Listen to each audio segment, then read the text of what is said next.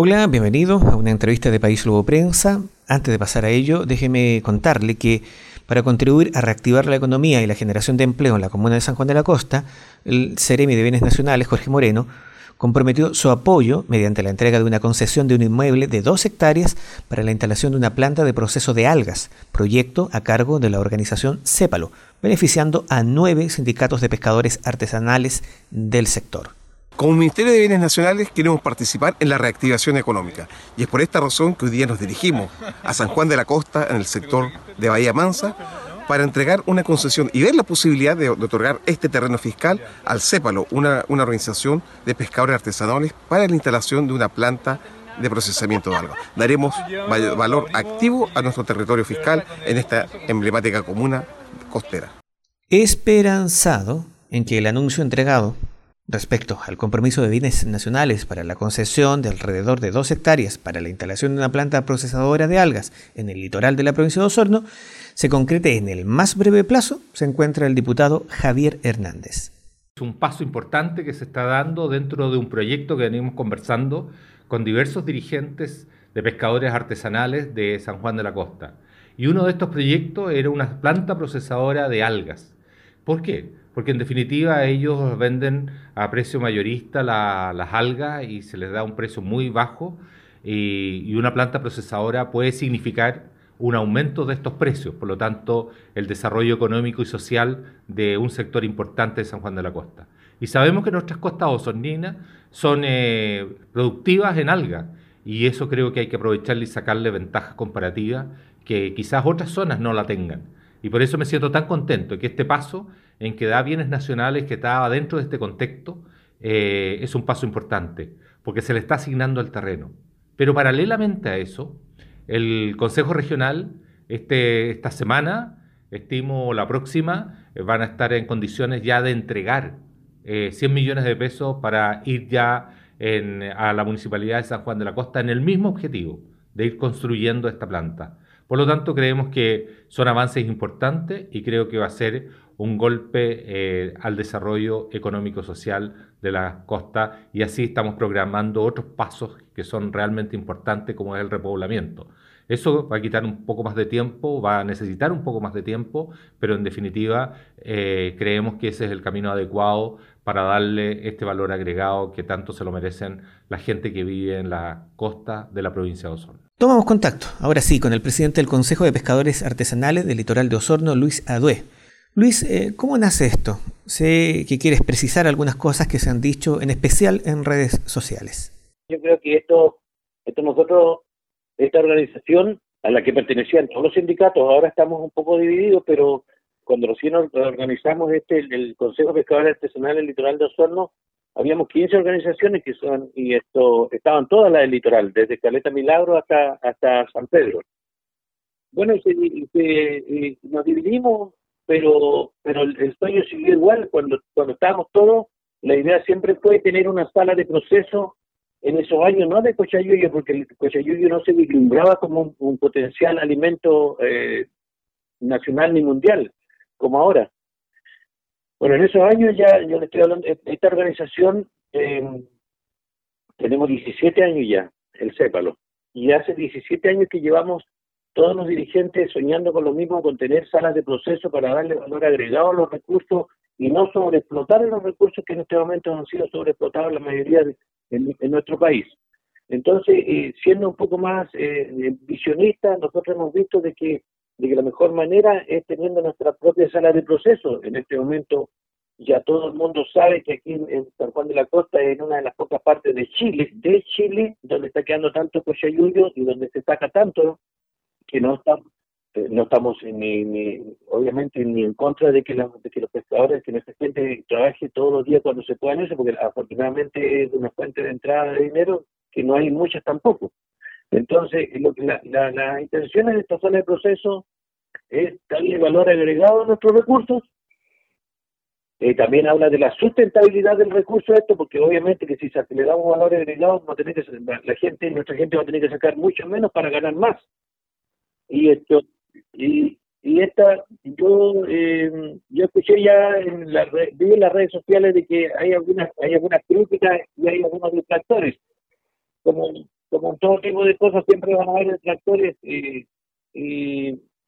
está bien que los haya también, pero esto, eh, aclarar de que, de que esta, ni siquiera este, esta, este proyecto fue gestionado por nosotros, pero es para todo el litoral, es como cuando se hace una plaza, la plaza de se siente los que lo gestionaron, es para, para todos los que quieran llegar. Esta sala de proceso, esta sala de proceso también la gestionamos nosotros, ya llevamos casi tres años en, esto, en este proceso, eh, fueron reuniones que hemos tenido con, el subsecretario de Pesca anterior, con Riquelme, y ahora con Román Zelaya, con el ministro con el ministro de Economía anterior, y con este ministro también hemos tenido, con Lucas Palacio, hemos tenido reuniones también, y con el y, quien nos ha ayudado en esto es el diputado Javier Hernández, tengo que decirlo, aunque le duela que le duela a alguien, pero como les dije, llevan, llevamos 17 años con esta con este sueño, con esta ilusión de darle valor agregado al recurso Cochayuyo, que como dije es para, para, para la sustentabilidad del recurso y para que nuestros hijos y nuestros nietos y nuestros bisnietos y futuras generaciones puedan conocer eh, los recursos marítimos. También, eh, si sobreexplotamos el Cochayú, también cabe decirlo de que mm, también desaparecen las eh, desaparecen recursos que se crían ahí a, a, alero y al amparo del Cochayuyo, como la lapa, como la lapa, el erizo. Entonces, eh, es una cadena de, alimentación y por eso es que tenemos que cuidarla. Si hay alguien que esté en contra de esto, eh, obviamente que estamos dispuestos a escucharlo y, esto también esto también lo hemos tenido en conversaciones con las comunidades indígenas. Eh, yo no creo que alguien eh, con dos dedos frente esté en contra de esto. A lo mejor lo que falta un poco es aclarar, establecer una mesa de diálogo para que no hayan detractores ni menos rivalidades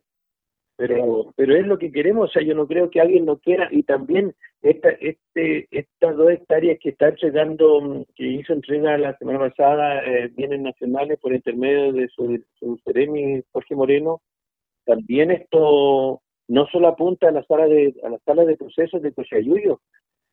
sino que mire, apunta también a tener una sala de procesos de locos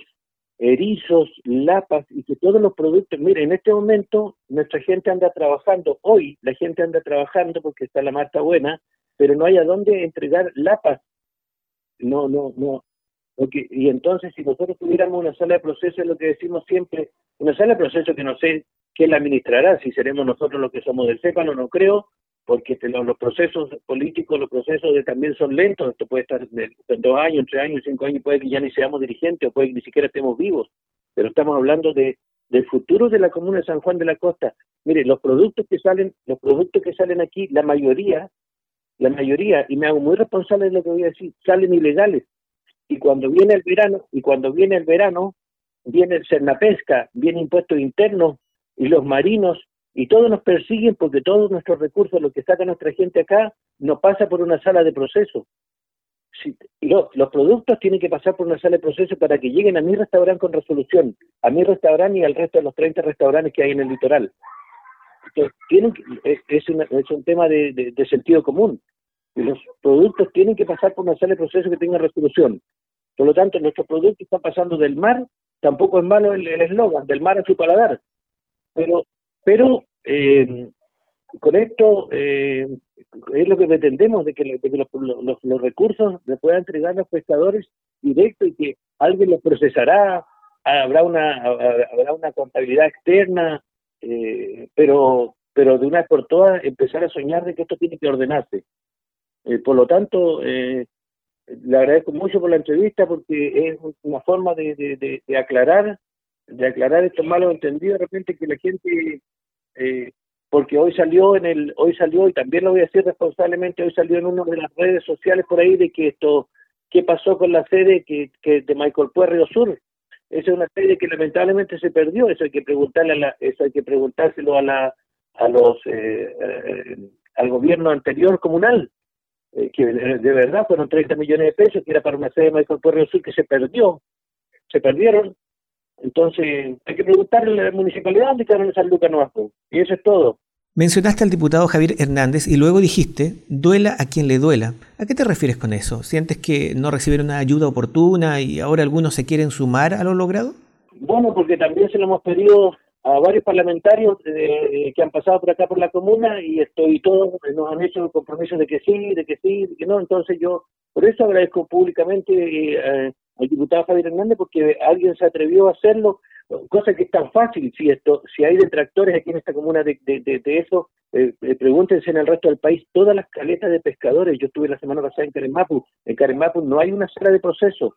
en Caremapu hay 20 o 30 tal vez, entonces, ¿por qué nosotros como San Juan de la Costa, está bien, yo, yo entiendo la cosmovisión del pueblo mapuche, que también pertenezco a una comunidad, yo mi señora también es mapuche, entonces, pero también esto, entendamos de que esto no va en contra de, de, nuestra naturaleza, todo lo contrario, habla de sustentabilidad de los recursos pesqueros para futuras generaciones. No le estoy evadiendo la respuesta con la que me está haciendo el diputado Javier Hernández. Le duela que le duela. Obviamente le duela que le duela porque la concertación en los años que gobernó no fueron capaces de, de, plasmar ese deseo que es de todos los pescadores del país. ¿Qué pescador no, no le gusta entregar su producto directamente y darle valor agregado? y que no pase por, que no pase por dos tres intermediarios, cuatro intermediarios. Antiguamente, cuando era la fiebre del loco, un, un comprador, los compradores se hacían millonarios millonarios a costa de la pesca artesanal porque pasaba por dos, tres o cuatro manos. Ahora, afortunadamente, nosotros le estamos dando el valor agregado, pero es un valor agregado casero. Lo que estamos, lo que estamos haciendo en este, en este proyecto es darle un valor agregado, eh, no tampoco industrializado, sino que en la medida que alcance para, para los restaurantes de la comuna, porque lo,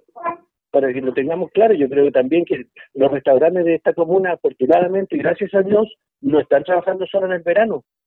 Nosotros ya venimos trabajando alrededor de 10 años, todos los 365 días del año. Y los restaurantes de esta comuna eh, le, damos, le damos trabajo a mucha gente. Y ese trabajo, si no tuviéramos recursos, si, si, si, si nos, eh, nos vamos con el cochayuyo, nos vamos con todos los recursos del mar, aquí va a venir la gente. Ah, ah, entonces, va, obviamente que va a venir la gente a la playa todavía, pero va a bajar mucho la, venta en los restaurantes y esto, si cada día eh, no vamos teniendo, vamos teniendo menos recursos pesqueros. Por último, y para aprovechar el contacto, tú mencionaste los restaurantes y la venta de productos. Hoy ustedes mantienen un cordón sanitario. ¿Cómo va ese tema? Hoy vamos a tener justamente una reunión a las 7 de la tarde por Zoom, eh, donde invitamos a la, al alcalde también la autoridad de la comuna para que participe, las otras cuatro no ha estado él, eh, porque no lo hemos invitado, y esto, pero em, estamos organizados aquí todo el litoral, viendo, porque igual hay, hay esto, em, hay opiniones encontradas eh, con respecto a lo que algunos dicen que se abra la barrera, otros dicen que se cierre, entonces eh, no hemos autoconvocado y estamos viendo eh, qué es lo mejor o cuáles son las propuestas que nosotros tenemos o cuál es la propuesta que tiene la municipalidad también para nosotros, porque tengo que decirle igual, o sea, nosotros no hemos visto ninguna reacción ni ninguna preocupación de parte del gobierno ni comunal, ni provincial, ni regional hacia nosotros. Eh, entonces, eh, además, no es llorar, pero aprovechando también la oportunidad, como dice usted, también tengo que decir de que nosotros tampoco estamos llorando, gracias a Dios, esto, eh, la pandemia nos, nos pilló justo en el mes de febrero, cuando, terminando la temporada de verano, así que no pudimos hacer ninguna inversión, así que nos, teníamos todos nuestras luquitas, pero esas, lucas se terminan. Pero también en el tema, en el tema de las ayudas sociales, eh, hay muchos, yo creo que la mayoría de los comerciantes del litoral ni siquiera recibimos la caja, ¿para qué hablar del COVID-19 y, y de los préstamos y de todo eso? Porque uno, poníamos nuestros documentos, nuestro RUT al, a impuestos internos y lo primero que salía no califica, no califica, no califica, no califica. Nosotros no calificamos y menos califica nuestra gente porque la mayoría de la gente que trabaja en los restaurantes es informal porque trabaja en enero y febrero. Eh, o también a la gente tampoco les conviene eh, formalizarse y que le hagan contratos porque eh, pierden otros beneficios del Estado. Hay gente aquí que, no le ha hecho contrato y de repente ha llegado al consultorio y me dicen que tienen que pagar porque le hacen un contrato. Entonces, eh, son cosas que nos gustaría que a la larga se, se, solucionaran, y cosas que en la nueva constitución debieran quedar, eh, cosas así, estamos pensando a futuro eso, vamos a ver qué solución, o sea, que no, esperamos ninguna solución, no esperamos que el, que, el, alcalde traiga una horita mágica hoy en la tarde en la reunión, sino que lo que esperamos es que, haya un acercamiento de parte de la autoridad, perdón, de los servicios públicos, que haya un, acercamiento de los servicios públicos con hacia con nosotros eh, para poder tomar decisiones en conjuntos, porque esta decisión no la puede tomar el ministro París en Santiago, ni, esto, ni la puede tomar el intendente en Puerto Montt. Son cosas que nosotros nos no, no, no incumben directamente y nadie puede tomar la decisión por nosotros, por muy autoridad que sea. Yo creo que las cosas hay que conversarlas en una mesa eh, como personas adultas. Y bueno, y, que, nos digamos las cosas ahí, eh, a quién le gusta, eh, por qué, porque algunos quieren que se abra la barrera, porque no quieren que se abra, y hay que decirlo. Luis Adué, presidente del Consejo de Pescadores Artesanales del Litoral de Osorno, muchas gracias por conversar con nosotros. Muchas gracias a usted, mi amable. Aprovecho también de agradecer a usted por acompañarme en esta entrevista e informarte con nosotros. Que tengas una buena jornada.